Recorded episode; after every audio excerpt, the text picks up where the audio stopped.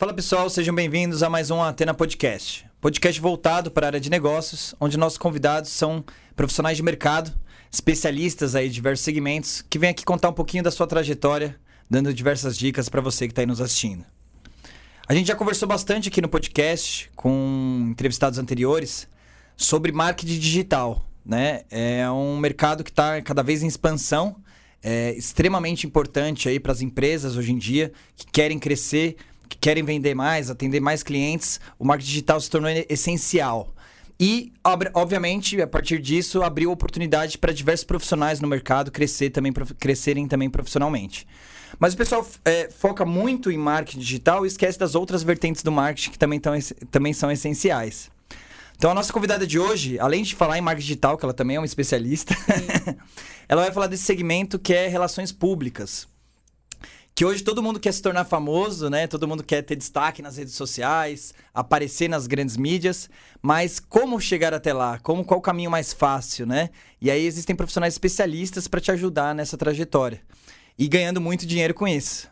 Então a gente vai falar hoje com a Michelle, ela que é sócia da Missão Comunicação, uma empresa de marketing digital e assessoria de imprensa. Ela que é formada em jornalismo, é, tem pós-graduação em Relações Públicas e MBA em Marketing Digital. Então é uma especialista no assunto aí que, que vai dar um show de conhecimento aqui pra gente. Então seja muito bem-vinda ao obrigada, Atena Podcast, tchau. Michele. Dá um oi aí, pessoal. É um prazer estar com vocês aqui. Espero que eu possa contribuir bastante aí com vocês. Ah, vai sim, eu tenho certeza disso. É, Michele, é, eu falei, né, resumi um pouquinho aí você como sócia aí da Missão Comunicação, que é uma empresa especializada aí em relações públicas, também em marketing digital e também da sua formação, né, que, que né, abrange aí todos esses principais aspectos.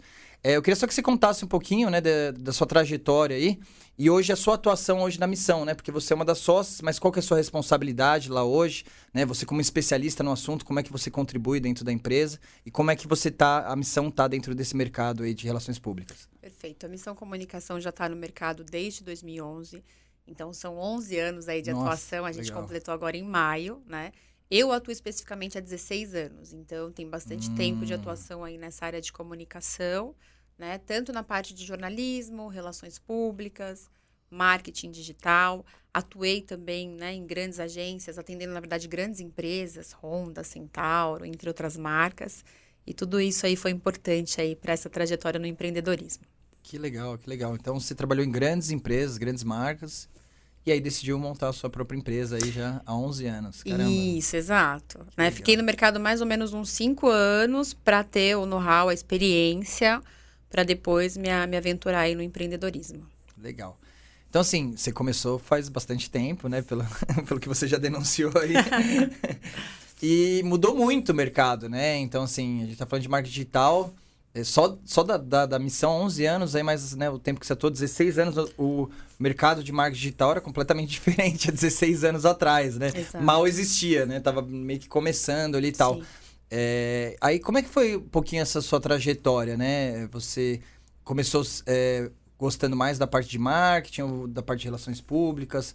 Desde o início ali, quando você começou a estudar, como é que foi essa trajetória? Então, eu venho de uma família, né, mais humilde, mais simples, e aí eu fiz jornalismo, né? Eu gostava muito do jornalismo. Ah, você começou com jornalismo, Comecei então. com jornalismo, que é a minha primeira formação. Legal. É, estagiei também numa, numa revista, né, de, de, de jornalismo, mas assim, voltada à motocicleta, enfim, fiz essa transição. Os meus pais sempre trabalharam por conta, né? Então, assim, sempre foram autônomos. E eu tinha esse desejo de fazer as coisas do meu jeito. Então eu falei, primeiro eu preciso ter experiência para entender como o mercado se comporta, aprender para depois poder me jogar aí no, no, no, empreendedorismo. Então, assim, o que me motivou, eu acho que foi essa experiência de ver também eles sempre é, sendo autônomos, trabalhando por conta. E eu tinha esse desejo de fazer Eles as coisas do meu jeito. Desculpa, curiosidade. Então, os meus pais, meu pai trabalhou muito tempo né, em empresas, então, por exemplo, é, fábrica de tinta, é, minha mãe trabalhou na Avon também, mas depois eles começaram a ter negócios. Então, por exemplo, meu pai, negócio assim, né? Meu pai tinha uma perua escolar, minha mãe também, eles trabalharam já na lotação Hum, vocês legal. devem conhecer essa época. A época que tinha, né, as peruas clandestinas. então, toda essa fase, legal. sabe? A minha mãe também já trabalhou com venda de roupas em casa. O pessoal chama de sacoleiro, né? Uhum. Então, eles sempre foram empreendedores. Então, por exemplo, vendendo carros de outras pessoas. Então, eles sempre tiveram essa, essa autonomia, digamos assim. Que legal. Então, né, a, a empreendedorismo tá no sangue, né? Mesmo no, Sim. né, de origem humilde ali e tal, né? Os seus Sim. pais se viravam, e daí tiveram vários negócios diferentes. Da, tentava um, dava certo por um tempo, depois dava É, errado, sempre- aí ia é. outro. Que legal. Exatamente isso. Iam mudando aí ao longo do tempo, né? Conforme as coisas iam aparecendo, as oportunidades, eles iam se lançando nisso aí também. E aí, como é que começou a sua trajetória profissional? Você chegou a ajudar eles nessas. Então, eu comecei bem cedo. Com oito anos de idade, eu já Nossa. ajudava. É, oito anos, pessoal. Eu trabalhava desde cedo. Então, por exemplo, eu ia com os meus pais, minha mãe é, era muito engraçada. Minha mãe dirigia e eu fechava a porta da perua. E aí chamava as pessoas. É, Ah, Socorro, Cobrador, real. Cobradora, eu era É, cobradora. com oito anos. E também depois eu também ajudei como monitora na escolar também, fechando a porta tal. Então eu tinha a responsabilidade desde cedo. Caramba. É, desde cedo. Comecei a trabalhar assim fora com 16 anos. Eu queria trabalhar desde 14, mas eu não conseguia a oportunidade, né? Uhum. Com 16 anos eu já atravessava a cidade. Então lá do Grajaú eu ia para Pinheiros para poder trabalhar com 16 anos. E aí, 16 anos já era numa empresa. Já, já era não era mais com seus isso, pais. já era numa. Eu nem lembro o que fazia naquela época, mas eu era como se fosse um auxiliar administrativo naquela época. E aí trabalhei. Tipo, estagiária. Isso, como se fosse uma estagiária do ensino médio, assim, Uhum. né? Depois, quando eu né, concluí o, o ensino médio, depois de um ano, eu fui trabalhar com telemarketing. E aí foi que eu comecei a conseguir ingressar na faculdade, que era um sonho que eu tinha, mas eu não tinha né, a possibilidade financeira, digamos Uhum. assim. E aí depois que eu Então, comecei Você teve a que trabalhar primeiro Sim, aí tive que ter uma promoção. Olha eu era só. uma ótima operadora lá, né, de telemarketing. Trabalhei muito, batia direto as metas. E aí, depois de um ano, eu consegui, com uma promoção, entrar na faculdade. Ainda assim, eu financiei metade da minha faculdade. Olha Porque só. na época era uma faculdade cara, né? Então, meus pais nunca tiveram condições. E aí, eu pagava metade e outra metade eu tive que financiar. Assim, levei um tempinho para pagar. E aí já foi direto pro jornalismo. Fui pro jornalismo. É muito engraçado, desde criança eu sempre gostei muito de estudar. Então, assim, eu escrevia muito bem, assim, sabe? Uhum. Eu estudei em escola pública a minha vida inteira, mas, assim, sempre fui melhor aluna da sala. É, a minha mãe tem bastante orgulho, assim. É. Ninguém puxava minha orelha, não. Bastante Era, dedicada nos é, estudos. era uma coisa minha, assim, sabe? E eu sempre fui boa de escrever, assim. Outro dia eu tava pegando um álbum e vi lá, eu sentada numa mesa, como se fosse uma apresentadora mesmo. Eu falei, gente, que incrível Olha isso, na quarta série. É muito louco, né? Eu já sabia o que eu queria. É claro que você pode descobrir depois, assim, mas Sim, eu já sim. sabia o que eu queria, assim, desde sempre. Eu sempre amei comunicação. Não, e é difícil você escrever bem, Sim. né? Com, ainda mais estudando escola pública e tal. A gente Sim, sabe que sim, não é sim. comum, assim, né? Exato, Ah, exato. obviamente tem escolas públicas boas, outras ruins, Sim, outras sim. piores, né? Tem diversos. Mas a gente sabe que, no geral, estatisticamente, a qualidade de ensino no Brasil não é aquelas coisas. Exato. Então, é, para você conseguir se tornar uma boa, boa escritora, né? Ter essa habilidade desde cedo, é, como, é que, como é que foi? É, Você, você aprendeu isso na escola mesmo ou era uma Então, questão que você eu- gostava? Eu vim, eu- era minha, né? Uma coisa minha, essa questão de estudar sempre foi uma coisa minha, mas eu tive bons professores. Então, assim, na escola do ensino fundamental, eu tive uma professora maravilhosa, né? Ela até faleceu, inclusive, da primeira à quarta série. Era uma professora incrível. É, depois eu fui para uma outra escola, que era o Salote, e essa escola, para vocês terem uma ideia, é uma escola pública, mas assim, ela já foi eleita, acho que a primeira ou a segunda melhor escola do estado de São Paulo. Então, assim, eu tive o privilégio de estudar. E naquela época era, era. Sempre foi linha dura, assim, essa escola. Assim, na região, quem mora sabe. Todo mundo Hum. quer estudar lá. Então, além de eu ter tido essa oportunidade de estudar numa escola, né? Boa, Mesmo pública. pública, mas Uhum. boa, assim, né? É claro que distante, não tem loja, não tem assim como comparar com o ensino de uma escola particular boa, assim. Uhum. Mas, e eu tinha essa característica minha de querer estudar. Então, às vezes eu passava, vivia um curso, eu pegava, anotava o telefone, assim, com 11 anos, e falava, ó, Olha mãe, eu quero. Eu ligava, né? Olha, quanto é que tá, tal. E fazia toda essa. é, era uma coisa minha, assim. Minha mãe nunca falou assim, vai fazer uma lição, assim. Meu irmão também, Uhum. sabe? Era, é, eu acho que é muito da nossa personalidade também, né? O, o papel dos pais é super importante, mas isso era uma coisa minha.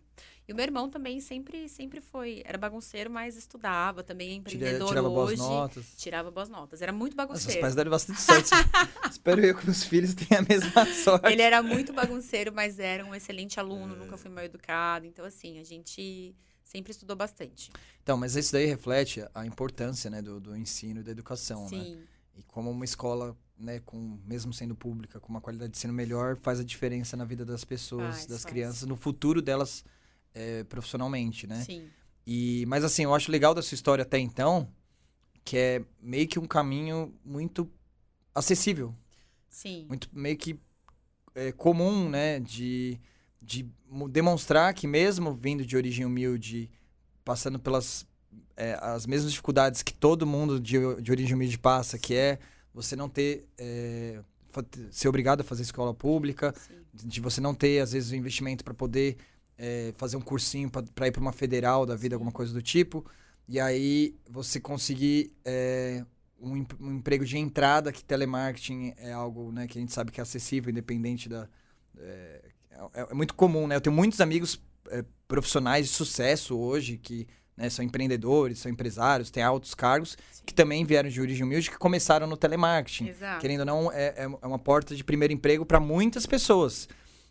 E muita gente fala, ah, não, mas é terrível, não sei o quê, queima seu currículo para primeiro emprego. Eu acho o contrário. É uma oportunidade. É uma oportunidade e ainda Pra muita é, gente. eu vim da área de vendas, conheci muita gente que veio da área de telemarketing, justamente porque ajuda a melhorar a sua qualidade de A comunicação. comunicação influencia demais, assim, né? Te ajuda, porque não tem jeito, você vai lidar com muito, muito problema, né? Muita coisa que você tem que resolver, você tem que aprender, às vezes, a vender, etc. Uhum. No meu caso, eu não vendia, eu fazia cobrança, mas você tem que ter um jogo de cintura e conversar muito bem.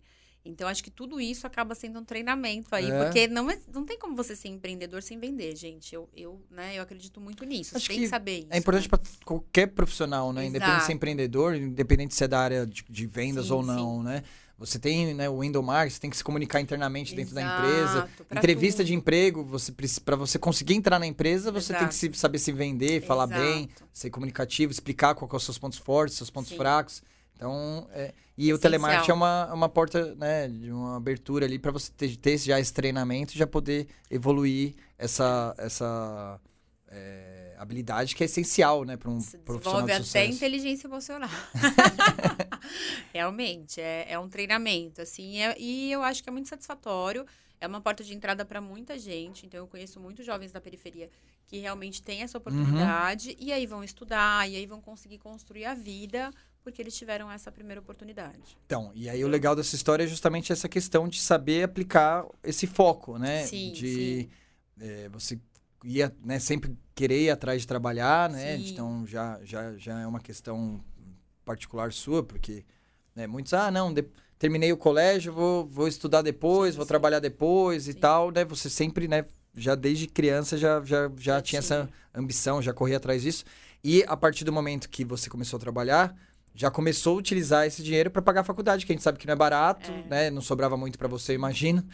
E é, tem muita gente que, pô, porque querendo ou não, acaba é, iniciando ganhando pouco. Sim. Então, pô, eu vou gastar com a faculdade, não vai sobrar nada para mim. É, verdade. Então a pessoa, né, deixa para fazer a faculdade depois. é, Acontece bastante. você praticamente pegou o seu dinheiro já para aplicar na fazer faculdade. Então, É. assim, é um comprometimento, um foco muito grande, mas totalmente viável e possível. Daí a importância da pessoa realmente saber o que quer, né? É, mas eu acho que eu também, eu sou muito, eu acredito muito em Deus, sou muito grata a Deus. Então, assim, eu tenho uma família que também sempre me ajudou, assim. Embora Uhum. não tivesse condições financeiras, eu, eu, eu me sinto, assim, grata porque, assim, eu nunca tive que colocar o pão na mesa, digamos assim, Sim. sabe? Exato. Então, assim, eu, eu conheço muita, tenho muitos amigos que não tiveram a mesma sorte que eu, né? Inclusive, quem mora na periferia sabe, é uma triste realidade, perdi amigos, né? É, é muito, É, é muito difícil, assim, perdi, porque a gente, hoje em dia, eu acho que tá um pouco melhor, gente, mas assim, antigamente, né? Hoje tem mais oportunidade. Então, a pessoa consegue fazer uma faculdade ali com 200 reais por mês. É, é a realidade. Uhum, Antigamente, não. E muita gente tinha que trabalhar para colocar o pão na mesa e muita gente se envolvia com drogas. Então, assim, é muito triste, né? Porque eu, eu perdi, eu vi muita gente, né, embora por conta do crime. Então, assim, só quem vivencia essa realidade, tem essa origem, sabe como realmente a coisa é, né? Então, assim, é, é, é muito, assim, diferente. Eles estão... é, Quem vive na periferia tem, assim, essa, essa digamos assim, essa oportunidade fácil ali o tempo inteiro, né? Seduzindo principalmente os meninos. né? Principalmente os meninos.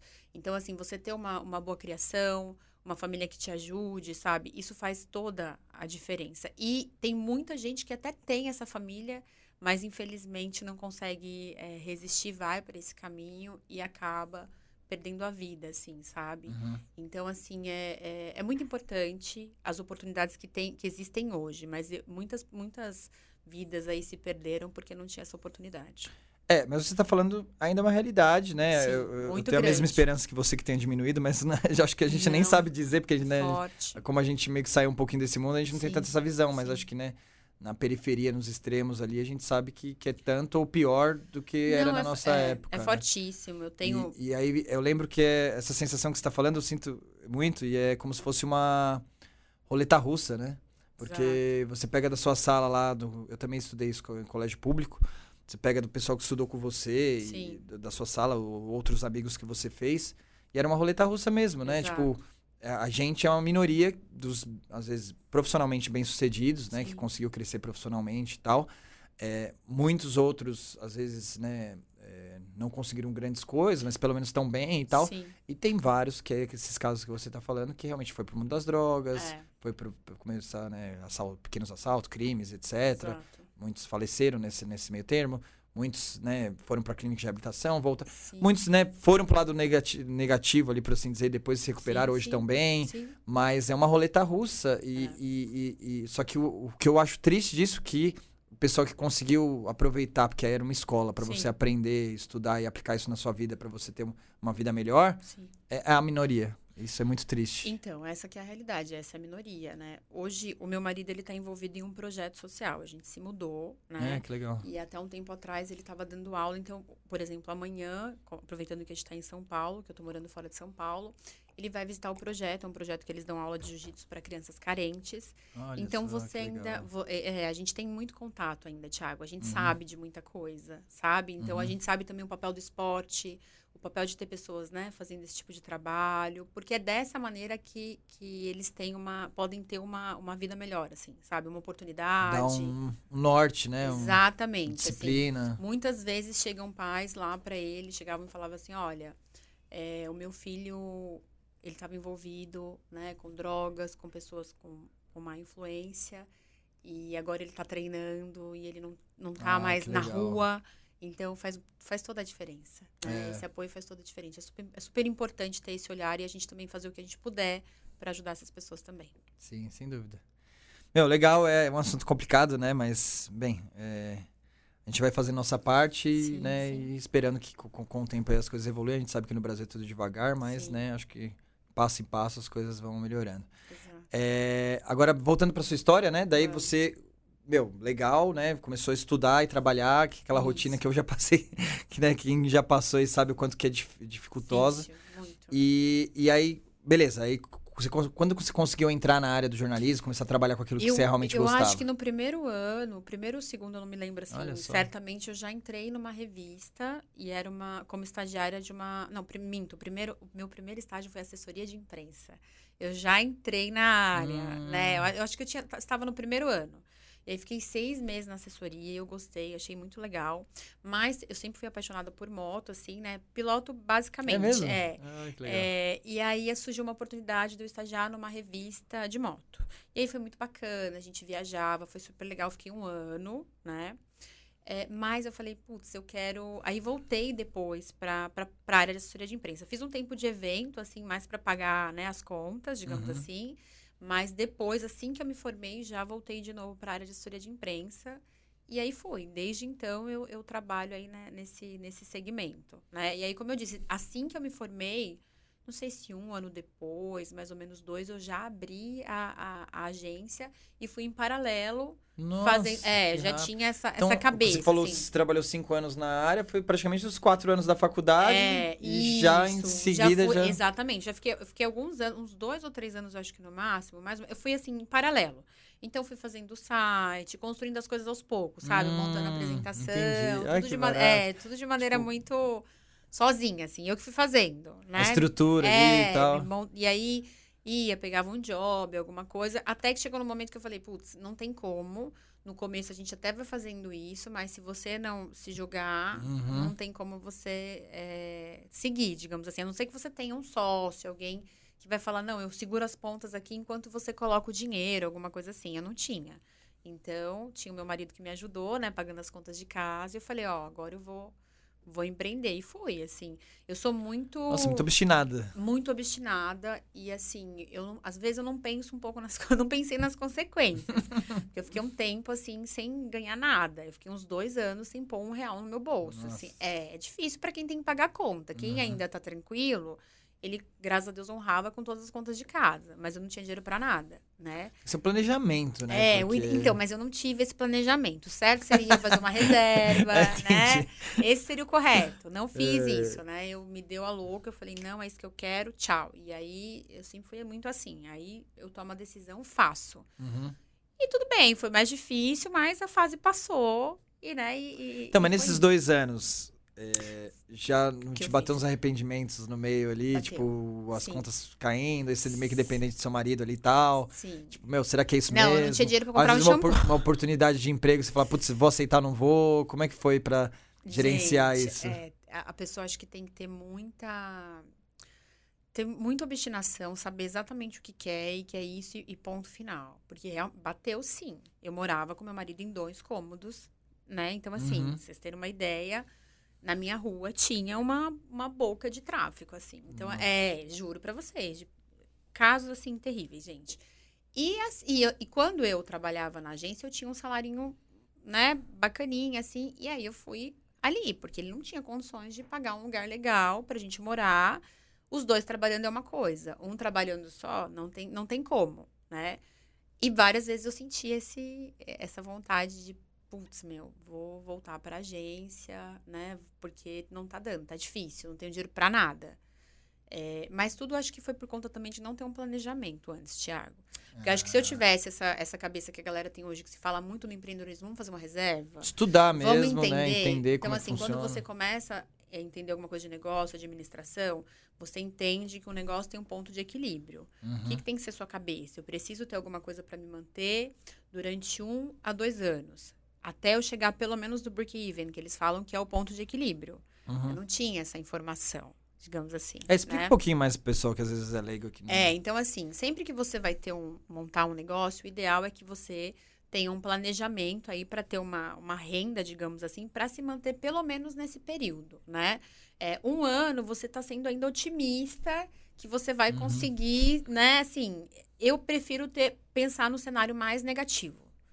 Né, assim, hoje em dia, Uhum. antigamente eu não tinha essa noção, então, né, e foi exatamente os dois anos que eu passei sem ter, até eu conseguir chegar nesse estágio. Então, eu só estava pagando conta.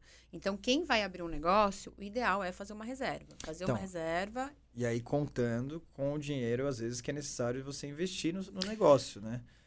Vai de segmento para segmento. É, não é um dinheiro como é que só pra pagar suas você, contas. por exemplo? Porque, né, vamos pegar o caso de, Sim. de uma... Você já começou como assessoria de imprensa ou entrou no, Comecei como assessoria. É, Assessoria essa, mesmo. essa, só para você ter uma ideia, durante esses dois anos, eu fiz uma dívida, sei lá, acho que quase 80 mil reais.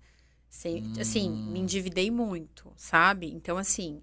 É por Então não foi que nem a questão do- de, de recuperar o investido. É, né? Foi- então, Você assim, teve que se porque endividar mesmo Exatamente. para conseguir fazer a coisa andar. E é o que você está falando. Então, você tem que. é, mas a comunicação tem uma vantagem.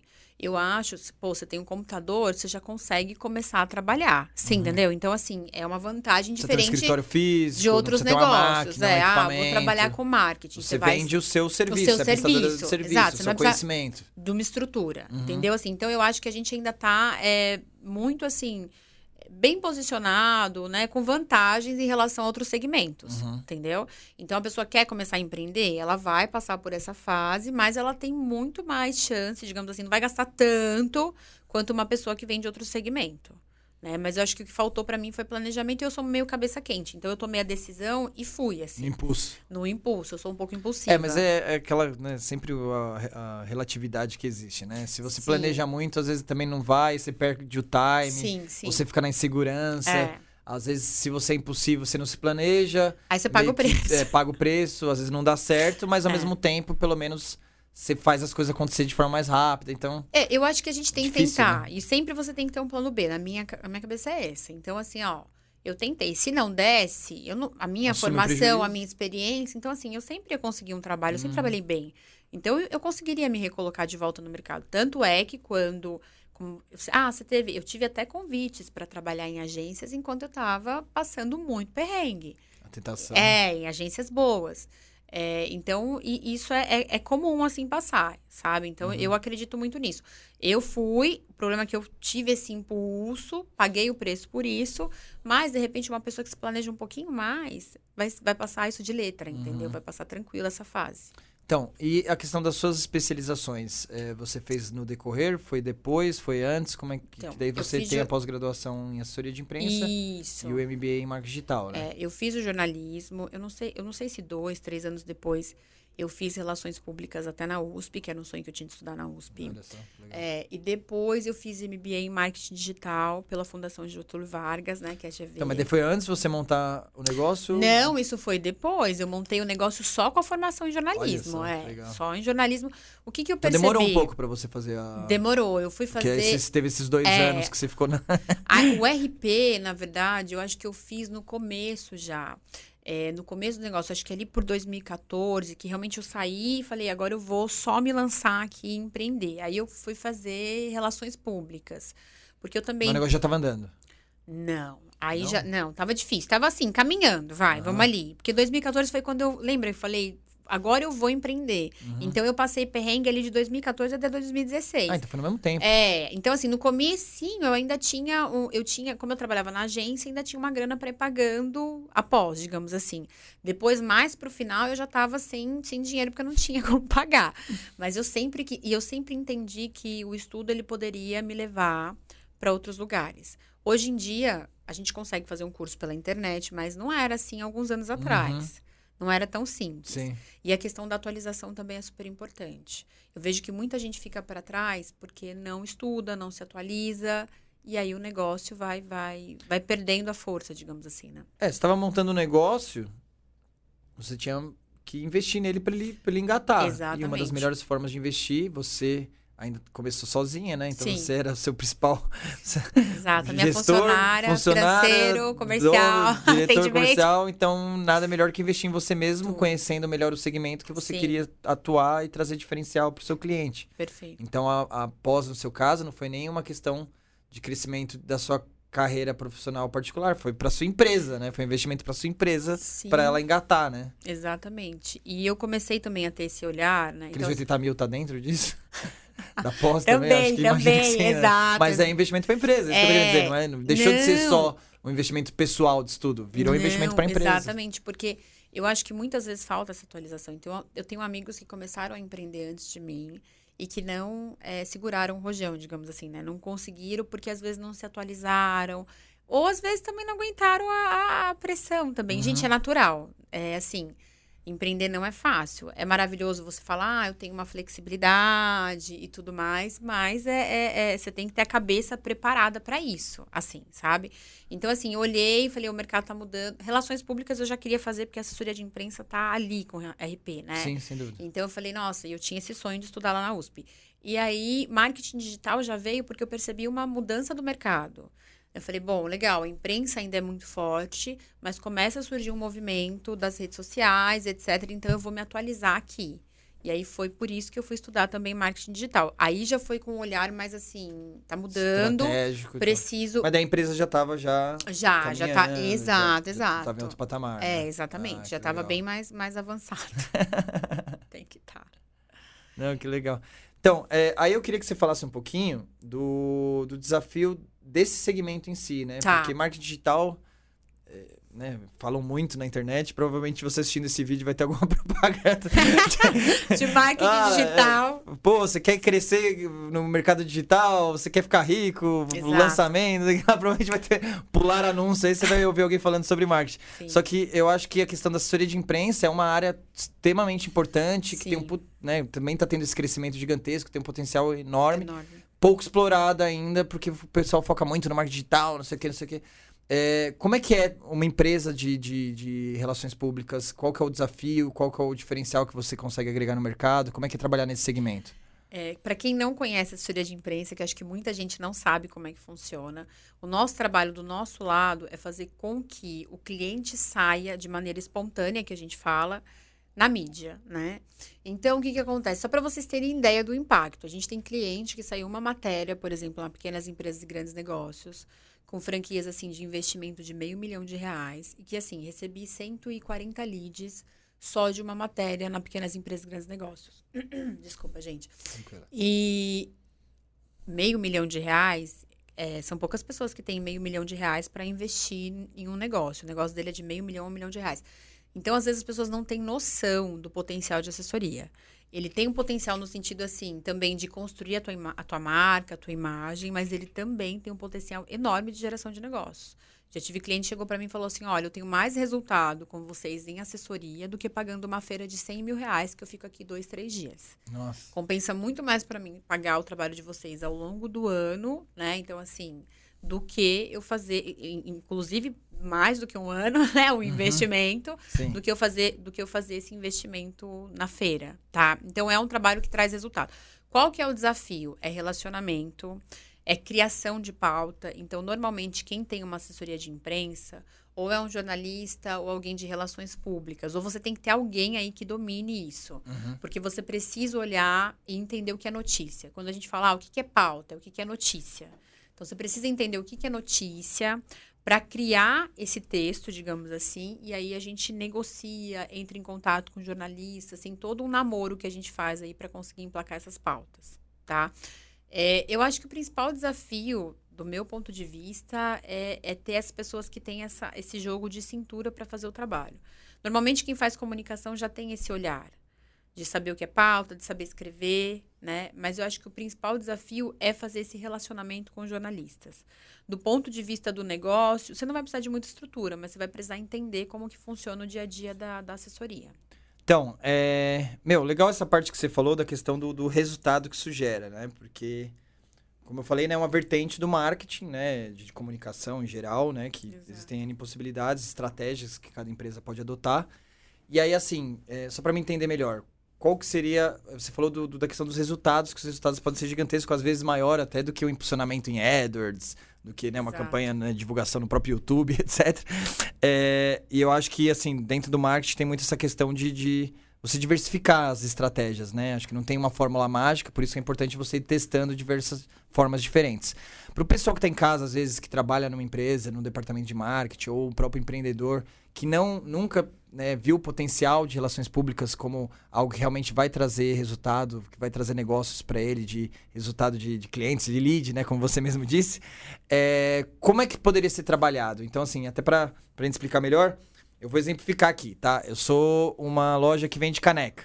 Tá. É, só que eu sou uma das, das grandes lojas que vende caneca, brindes, né? Brindes aqui de São Paulo. É, como, como eu poderia contratar a missão comunicação como relações públicas para me ajudar a vender mais caneca? Qual, qual que é a lógica? Me explica isso. Pra, vamos pegar esse exemplo Não, aqui para te colocando na fogueira aí para você. Não, tá ótimo. O que, que a gente sempre faz? A gente sempre faz primeiro uma reunião para identificar o potencial que essa empresa tem para a mídia. Eu sou uma pessoa extremamente transparente. Certo. Então, se eu sentar com essa empresa, né, qualquer pessoa pode aparecer na mídia. Então, você pode ser um veterinário, um médico, um dentista, que você consegue trabalhar a tua imagem uhum. e preencher a tua agenda, etc. Então, a gente sempre faz essa, digamos assim, essa reunião para entender o que, que, pode ser trabalhado dentro da empresa. Se você tem uma empresa de canecas, a gente pode fazer uma pauta, por exemplo, de empreendedorismo, uma pauta falando sobre o crescimento da demanda de brindes, vai ter um evento, alguma coisa, lá, teve a Copa, o aumento, por exemplo, da procura por, por esse tipo de brinde. Enfim, uhum. a gente, com o olhar de jornalista, a gente vai identificar várias pautas que a gente possa trabalhar. Vai olhar a tua trajetória, né? Olha, como é que é a tua trajetória dentro do empreendedorismo? Né? Você fechou, por exemplo, uma parceria com uma grande marca, a gente consegue fazer esse trabalho de divulgação também. Então, tem N possibilidades que a gente vai trabalhar olhando para a, a realidade do teu negócio. Então, a gente consegue identificar o que, o que dentro da tua estrutura pode virar uma pauta para realmente trazer essa geração de negócios. Tá? Legal. Então, vou, vou ajudar na evolução aí desse exemplo aqui para a gente Perfeito. poder é, é, aplicar na prática, né? Sim. Então, assim, a minha loja de brindes ela tem uma, uma, um diferencial de mercado perante os concorrentes, que a gente é especialista em é, criar brindes para é, o mercado geek. Uhum. De conteúdo nerd, etc. Marvel, DC, super-heróis, gibi, quadrinhos, etc. Games. Sim. Então, assim, as canecas que eu mais vendo são as canecas do, do, do, do Homem-Aranha, do, do- da Marvel, do- dos Vingadores, etc. Perfeito. Então, assim, é, o... nesse, nesse exemplo que eu tô te dando, a gente poderia explorar para a minha marca aparecer em artigos de divulgação de conteúdos geek, é mais ou menos nessa linha mesmo que eu tô Exatamente. pensando? ou A gente pode trabalhar tanto da parte de negócios, como eu falei, então, divulgando como empreendedorismo, por exemplo, você é que a linha que você está me dando é uma linha mais consumidor. Uhum. Se você fosse uma linha de empresa, a gente trabalhava, trabalharia B2B, que a gente fala, empresas que vendem para outras empresas. Certo. A gente trabalharia forte na parte de negócios. Do consumidor, a gente poderia ir para essas editorias relacionadas, por exemplo, a games. E aí falar sobre as novidades, lançamentos de produtos. Então a gente iria para o segmento. Depende do que você quer. Ah, eu quero vender mais caneca para o público final, não é para empresas. Então a gente vai construir pautas falando dos produtos, os diferenciais, os lançamentos e com foco nessa mídia especializada. A gente também faz um trabalho de relações públicas, então a gente busca parceria com influenciadores também. Uhum. Então a gente tem um olhar 360 para ver aquilo que se encaixa melhor no teu negócio para te ajudar a vender mais. Essa que são Tá. dos influenciadores, nesse exemplo aqui seria bem interessante, né? Pegar Exatamente. alguém, né? Sei lá, o Ei Nerd lá. o- Exato, o- tem, existem muitos canais focados, né, Uhum. para isso, né, para esse segmento. Então dá para você também buscar parcerias com isso. Hoje em dia a gente fala muito das parcerias com os micro-influenciadores, que são nichados, que a gente fala que são influenciadores menores, mas que eles têm um poder de influência muito grande, né? Então às Uhum. vezes dois, cinco mil seguidores, eles já conseguem dar um resultado bacana para a marca. E aí a gente tem esse trabalho de fazer um mapeamento, de olhar se o público tem sinergia com a tua marca, realmente é um público que consome. Às vezes você vai ver uma menina e ela tem um público super masculino, né? Não é, não é um público que está ali consumindo maquiagem. Então a gente vai mapeando tudo isso para dizer, dar as diretrizes e dizer onde que a gente tem que fazer ação, com quem, tudo isso a gente faz nessa parte de assessoria de imprensa, imprensa e relações públicas. Legal. É, então, daí eu falei na questão do, do, do geek, né? Conteúdo nerd de games. Sim. Você tem um monte de influenciadores de game, né? Sim. Na Twitch lá, que faz live, etc. Então você buscaria parceria com essas pessoas Sim. pro cara usar a sua caneca, alguma coisa nessa Exato, linha? é, exatamente. Ah, que legal. Quando é uma marca de roupa, por exemplo, existe uma parte de produção que a Aí gente você pode fazer fala. uma caneca do influenciador X lá do. Isso, também. Você pode, você tem duas coisas. Você pode fazer com que o influenciador ele apareça, por exemplo, com a tua marca. Pode ser uma questão, por exemplo, às vezes de comissionamento. Tem muita coisa que a gente vai buscar aí, entendeu? Hum. Para poder desenvolver esse trabalho. Então a gente vai alinhar aquela estratégia que mais se encaixa com a sua empresa. Legal. E aí eu vejo também a questão de, de assessoria de imprensa é, muito vinculada à imagem de uma persona, né? É, é uma obrigação ou não, ou é uma estratégia interessante no sentido do, do né, eu dono da, da, da loja de canecas aqui, eu aparecer, eu divulgar o produto, Sim. ter uma associação, a, a, a marca, a minha pers- persona, a minha pessoa em si, ou não necessariamente? Como, qual que é a melhor estratégia? Depende da estratégia do teu negócio. Então, se você, por exemplo, é uma pessoa que eu quero montar uma franquia que vende as canecas, Uhum. faz sentido. Se você quer vender só o produto, não necessariamente, porque você está vendendo só o produto. Se você é uma empresa que está relacionada, por exemplo, ao B2B, que a gente falou, que vende para outras empresas, tem um peso muito grande quem você é, a tua trajetória. Então, às vezes, falar do negócio, da parte empreendedora, pode ser uma influência ali na hora da tomada de decisão. Então, tudo vai depender do planejamento estratégico do teu negócio. Se você não quer, ah, não quero franquia, não é nada disso, eu quero só vender a caneca, então o trabalho vai ser mais no produto. O lançamento, o diferencial, as parcerias, aí a gente vai focar só no produto. Sim. É, então, o que eu acho que é legal, porque aí entra até a questão do, do- do- da experiência que eu tive aqui no podcast, né? Sim. Já entrevistei mais de 60 pessoas, diversos empreendedores, você é uma delas, inclusive. E a história por trás dessas pessoas é muito legal, né? E você vê muita associação da, do diferencial que realmente que o mercado vê, que agrega valor, que atrai o, o consumidor. É, você vê muito dentro do sócio que idealizou aquela ideia, que colocou Sim. aquilo, que aquele sonho que está se materializando em cima do empreendedorismo. E eu acho que essa estratégia de vincular a persona do, do empreendedor junto com a marca e divulgar isso, né? E para isso ter uma estratégia de, de, de assessoria de imprensa e relações públicas né, que é a sua especialidade. Eu acho que é muito legal, mas alguns têm alguns bloqueios, né? De às vezes você, até já teve muito empreendedor que a gente entrevistou que até na entrevista foi super legal, mas antes o cara falou, putz, eu tenho vergonha e tal. Fala, não, tranquilo, é um bate-papo. Aí você vê que o cara é super desenrolado, fala super bem, mas tem meio que aquela, aquela, né, aquela trava na mente dele e tal. Bloqueio, mas né? é algo normalmente que você recomenda? O que, que você acha da, tipo, Não, sim, ó, eu vou dar um exemplo muito, muito interessante, tá? Um cliente nosso saiu no Pequenas Empresas Grandes Negócios com uma loja de roupas infantis. O site dele caiu. pra você ter uma ideia. Nossa, então, assim, é, ele que... saiu numa matéria de negócios, Caramba. tá? Uma matéria de negócios. Então, você pensa, ah, quem vai assistir é um público mais. Não, é. Caiu porque todo mundo tem um sobrinho, um filho, alguém que precisa comprar, que nem a questão da caneca. De repente ele sai numa matéria de empreendedorismo, poxa, eu sou super fã, né, desses super-heróis, então eu vou querer comprar essa caneca aqui que é maravilhosa. Então, ele acaba é, trazendo outros resultados também, né? É, acaba indiretamente. Nesse uhum. caso, era um e-commerce e o site dele caiu. Né? Então, assim, uma coisa positiva. Muita gente aí acessando o site ao mesmo tempo para comprar as roupas. Que Você vê que o negócio funciona, né? Exato. Eu acho legal que também entra numa estratégia de marketing em si, de humanizar a marca, né? Porque... Sim. É, algumas marcas grandes e tal, fica muito aquela questão de, tipo, ah, aquela Big Corp, né? Tipo, muito distante, distante do, do, do, do pessoal. Pessoa, do Você público, vê que, tipo, né? ah, os caras querem grana, quer resultado, querem vender cada vez mais, Sim. etc. E quando você coloca na, na figura de uma persona que às vezes é carismática, é simpática, humaniza isso, né? E, e, e, traz uma proximidade com o cliente, né? Tanto que é uma estratégia que muita gente então, faz. A né? gente vê isso muito forte hoje nas redes sociais também, né? Porque eu gosto de saber quem é a pessoa que está por trás do da negócio. Marca, da marca. Às vezes eu, eu vejo e eu tenho uma empatia, eu consigo assim, olho, olho você e falo, nossa, que bacana, né? É, eu tenho vontade de fechar um negócio pela pessoa que você é. Conhecendo quem você é, sua trajetória, essa humanização é muito importante.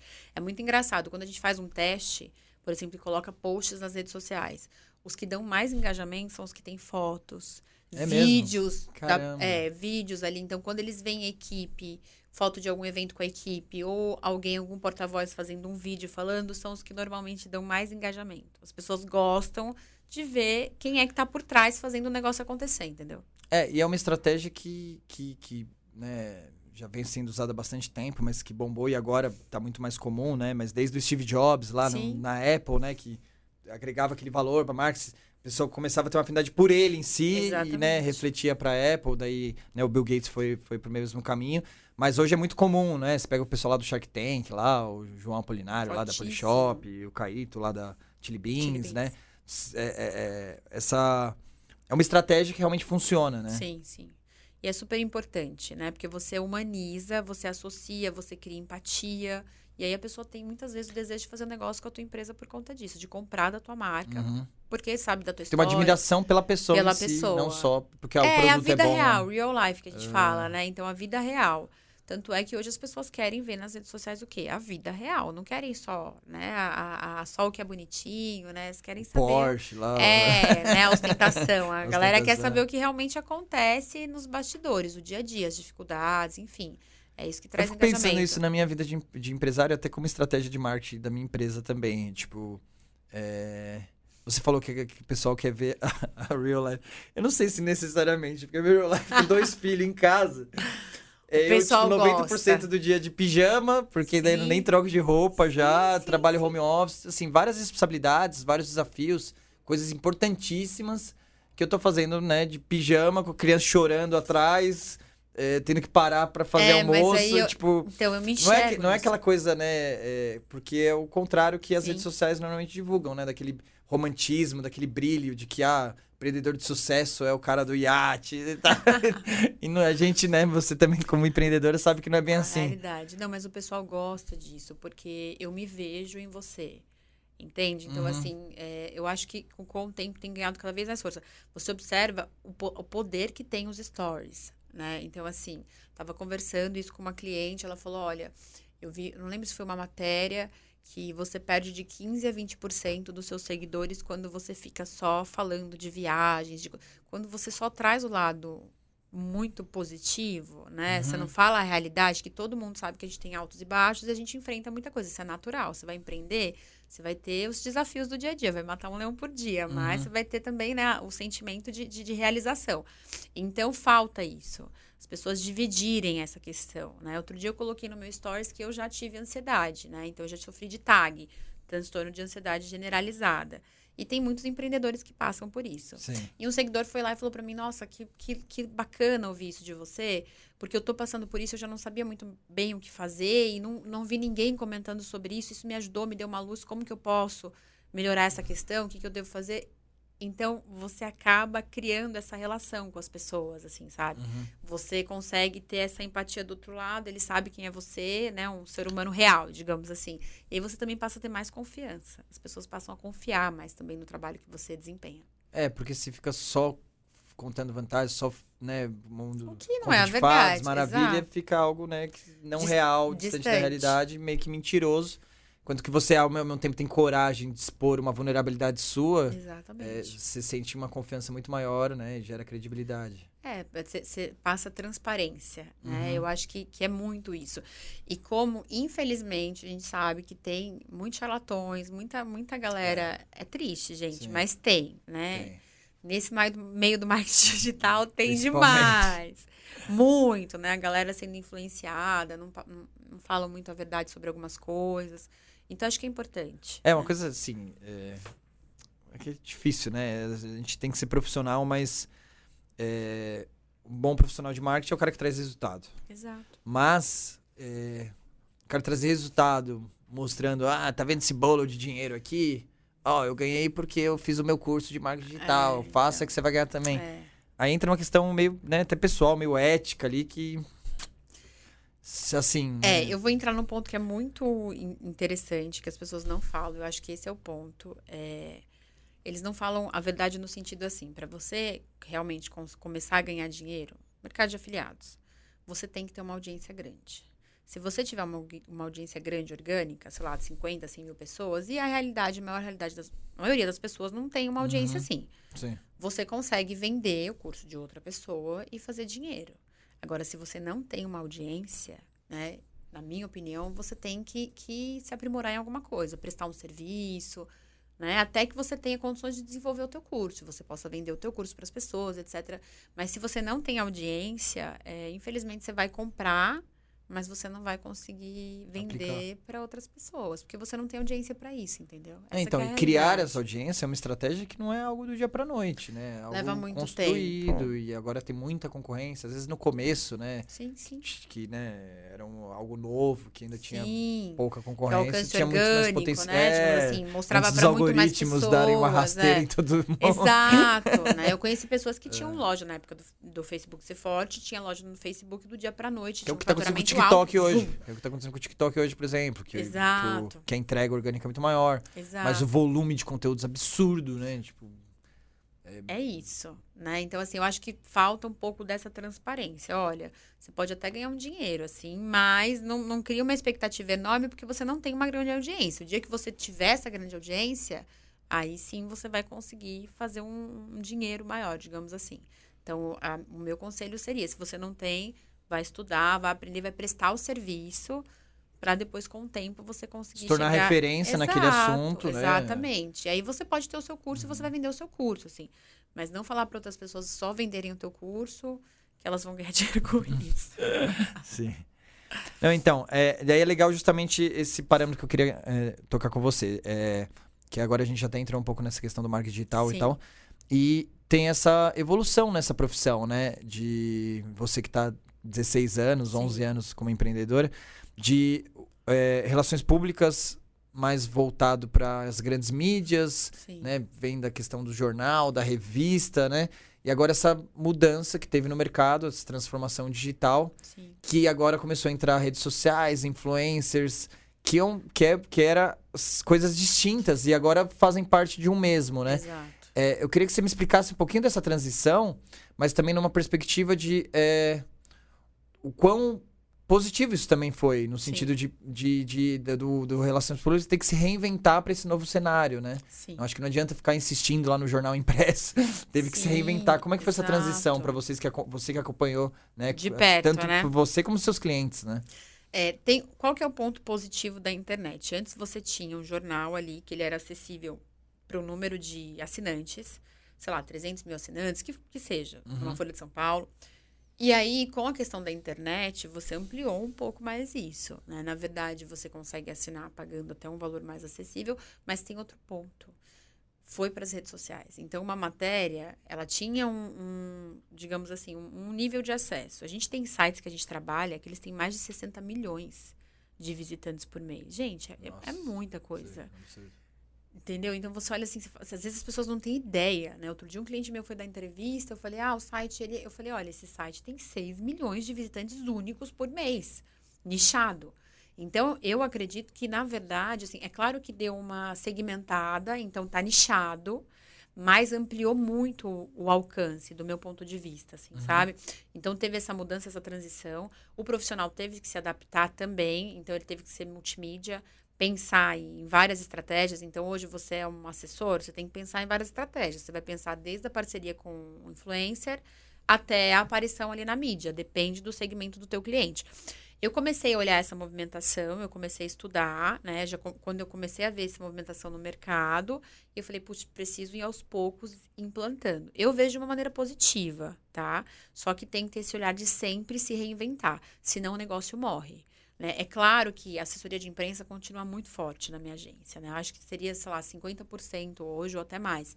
Mas a parte de marketing digital também vem crescendo cada vez mais. Então, assim, elas se complementam. Eu uhum, vejo dessa maneira. Se complementam, entendeu? Então, assim, que nem muitas vezes as pessoas, ah, vou fazer campanha, ah, vou fazer campanha só no Facebook. Esquecem que dá para você fazer anúncio no Google, esquece dá para você ter um posicionamento orgânico na busca do Google. Tem muita coisa que você consegue fazer sabe? Então, é que nem você falou, tem muitas estratégias que a gente precisa olhar antes de desenhar um planejamento estratégico, entendeu? De comunicação. Legal, legal. Não, show de bola. E tem uma outra coisa também que é, acaba muito correlacionado quando você fala sobre relações públicas, sobre assessoria de imprensa, que é a questão do network. Sim. É, é, é realmente essencial, fundamental para um profissional novo que está começando na área e tal. É, tem a questão de, tipo, pô, como é que eu vou ajudar meu cliente a aparecer nas grandes mídias? Eu tenho que ter o contato do cara da Globo, tenho que ter o contato do cara da Record, tenho que ter o contato com os caras do Flow Podcast. É, esse network é essencial. E como é que você trabalha para evoluir essa questão desse network? Ele é super importante, mas tem uma questão, porque os profissionais eles mudam muito. Então você é o tempo inteiro você construindo essa, essa relação. Tem que atualizar, não adianta, tipo, um, ah, o contatinho entra, que eu não, tinha lá 10 anos que estudou um, comigo. Não... Entra outro. Então você tem que ter essa característica da comunicação também, esse jogo de cintura, de você conseguir também é, chegar, digamos assim, na pessoa e criar essa relação com ela, porque isso vai mudar, é dinâmico, muda o tempo inteiro. Uhum. Às vezes o profissional ele sai, ele está na mesma editoria e vai para um outro veículo, e às vezes não, ele sai e aí tem um outro novo no lugar. Então, o relacionamento é uma coisa que a gente tem que trabalhar o tempo inteiro. A assessoria de imprensa, a gente está sempre ligando, mandando mensagem no WhatsApp, é o tempo inteiro nesse namoro. Então, a gente tem que investir no, no, no relacionamento. É sabe? essencial. é essencial. Você tem que ter uma Mas boa você pode pauta. construir isso. Pode. Como é que se constrói isso? Qual é a dica então, que você dá? Pessoal que está começando. É, a dica que eu dou assim. Pessoal que veio lá, né, pô, Grajaú, né? Lá do Gra Começou, Grajaú fez, é. Olha, Com todo respeito, né? Mas não, assim, sim. né, a gente não, não tá, eu mesmo, né? Sim. A gente não tá inserido nas grandes mídias. Como sim. é que do nada a gente vai começar a ter esses contatos, né? Não... Às vezes é um público, né, meio fechado e tal. Quem não tem as ferramentas, então assim, hoje em dia a gente tem ferramentas que a gente investe, mas elas também têm uma certa atualização, mas não, porque a mudança é muito dinâmica. Então você uhum. pode apostar no LinkedIn, você pode ir lá se conectar com a pessoa, mandar uma mensagem para a pessoa e aos poucos ir, faz, ir, fazendo essa construção, mandar um e-mail. Então, por exemplo, ah, entro lá, vejo a, a, a redação, né? Quem são as pessoas que fazem a parte né, da redação? Manda o um e-mail para essa pessoa. Normalmente os veículos têm esse e-mail lá, hum. né? Quando não é um e-mail muito geral. Então você vai aos poucos fazendo essa Na conexão. Raça, Na raça, se você não tiver as ferramentas, a gente tem softwares que a gente utiliza. Então, assim, eu faço um investimento significativo. Assim, a gente tem mais de três que a gente investe para isso. Normalmente uma agência tem um só. Uhum. Então eu faço esse investimento porque eu sei o quanto ele é importante. Mas precisa na raça também. Então tem muita coisa que não tem lá no, nesse, nesse meio, nesses sistemas que a gente tem, a gente vai na raça, caçando, procurando, liga, olha, preciso falar com fulano, né? Ele tá aí na redação, não como que eu falo com ele? Então a gente tem que caçar o tempo inteiro esses contatos e manter essa atualização, porque o tempo inteiro eles mudam. Então a gente sempre tem que estar tá ali é, antenado com, com o mercado, sabendo o que está acontecendo. Nossa, que legal, mas é desafiador, né? Muito. Sim. Mas daí também aquele profissional que já tem uma experiência, que já né, tem esses contatos, vai acumulando, mesmo que atualizando, Sim. vai facilitando a vida e vai trazendo sendo um diferencial dele perante Porque é o mercado. Porque é relacionamento, né? né? Então tem sempre aquele jornalista que você já conversa há mais tempo uhum. e ele uhum. continua lá. Uma amizade. É... Você já indicou umas três pautas, o cara gostou, deu um resultado exato. positivo. E por isso que também você ser um profissional que tem o olhar do jornalista para entregar uma pauta que faça sentido. Hum. Porque também se eu começar a entregar uns negócios assim que não tem nada a ver, totalmente comercial, eu falar, pô, Michelle, o que, que, é isso né? aqui, né? Desculpa, não, né? Eu já tive feedback de jornalista da Folha. Falou, olha, eu gosto muito das suas pautas, elas têm total relevância, né? E a gente sempre costuma dar, assim, quando eu converso com você, porque eu realmente vejo que são pautas que estão é, que estão na direção da editoria, que tem relação. Agora tem umas pessoas um pouco sem noção. que fazem umas pautas que, que não são muito apropriadas. Aí realmente fica um pouco difícil de, de conseguir é, tipo entrar, vendedora, entendeu? né? Ah, o cara caneca, é... caneca dele é barata, ah, bonito, a minha caneca, né? exato, olha... De, tipo, o que agrega pro, pro, pro, pro partido pro, do cara. Exatamente, porque tem que ter o olhar do jornalista. O jornalista, ele presta o serviço para a sociedade. A gente tem que ter esse olhar de levar uma informação que realmente faça... É, relevante que seja relevante para ele divulgar para o público em geral, mesmo que seja nichado, porque tem, por exemplo, jornalista da indústria, uhum. né, do varejo, da tecnologia, mas tem que ser uma coisa que realmente tenha relevância para ser divulgado. Não só uma propaganda. Exatamente, porque senão o jornalista não vai tocar a pauta que a gente fala. Legal, Michele, pô, brigadão, adorei o bate-papo, tenho certeza que o povo de casa também deve ter gostado bastante. Eu que agradeço pelo convite. Não, que isso, foi uma honra e, meu, você esbanjou conhecimento aí, eu queria só que para finalizar, é uma tradição nossa aqui. Você desse o último recado pro pessoal que está assistindo a gente. Principalmente o pessoal que está começando, que quer crescer profissionalmente nesse mercado de relações públicas, de marketing digital. É, com toda a experiência aí que você teve nesses anos de carreira, qual é a principal dica que você daria aí pro pessoal que está começando? Parece meio clichê, mas não é. Jamais desista. É, você vai passar por alguns momentos, como o Thiago perguntou para mim, né? Você já pensou em desistir algumas vezes, né? É, mas valeu super a pena, gente. Assim, eu realmente, se eu tivesse que fazer tudo de novo, eu faria tudo de novo. Se precisasse, eu realmente faria tudo de novo desde o início.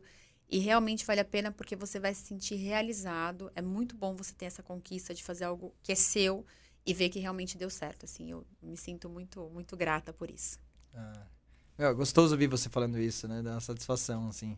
E então a persistência, acho que é o principal caminho, né? Exato. você insistir ali, por mais né, que tudo às vezes pareça o contrário, você manter a sua ideia até o final, confiar em si mesmo e fazer as coisas acontecerem. É assim que acontece. O empreendedorismo é isso, é desafio o tempo inteiro, mas você se manter ali firme no teu objetivo. Legal. Obrigado, Michele. Show de bola. Obrigado mesmo pela participação. Obrigada, pessoal. Então é isso, pessoal. Espero que vocês tenham gostado. É... Lembrando a todos né, que esse canal não é um canal monetizado, então a gente conta com a parceria de vocês, com a colaboração. A gente não pede nenhuma doação, a única coisa que a gente quer é que esse conteúdo tão legal, com esse conhecimento tão rico, chegue o máximo de pessoas possíveis. Então, por favor, apoie a gente, apoie o canal se você gostou. Então, dá um like. Se você não é inscrito, se inscreva no canal. Mande comentários, mande dúvidas aqui para Michelle, que depois a gente responde lá no nosso Instagram, no atena.podcast, tá? Então, espero que vocês tenham gostado. E a gente se vê no próximo episódio, no próximo Atena Podcast. Até mais, um abraço.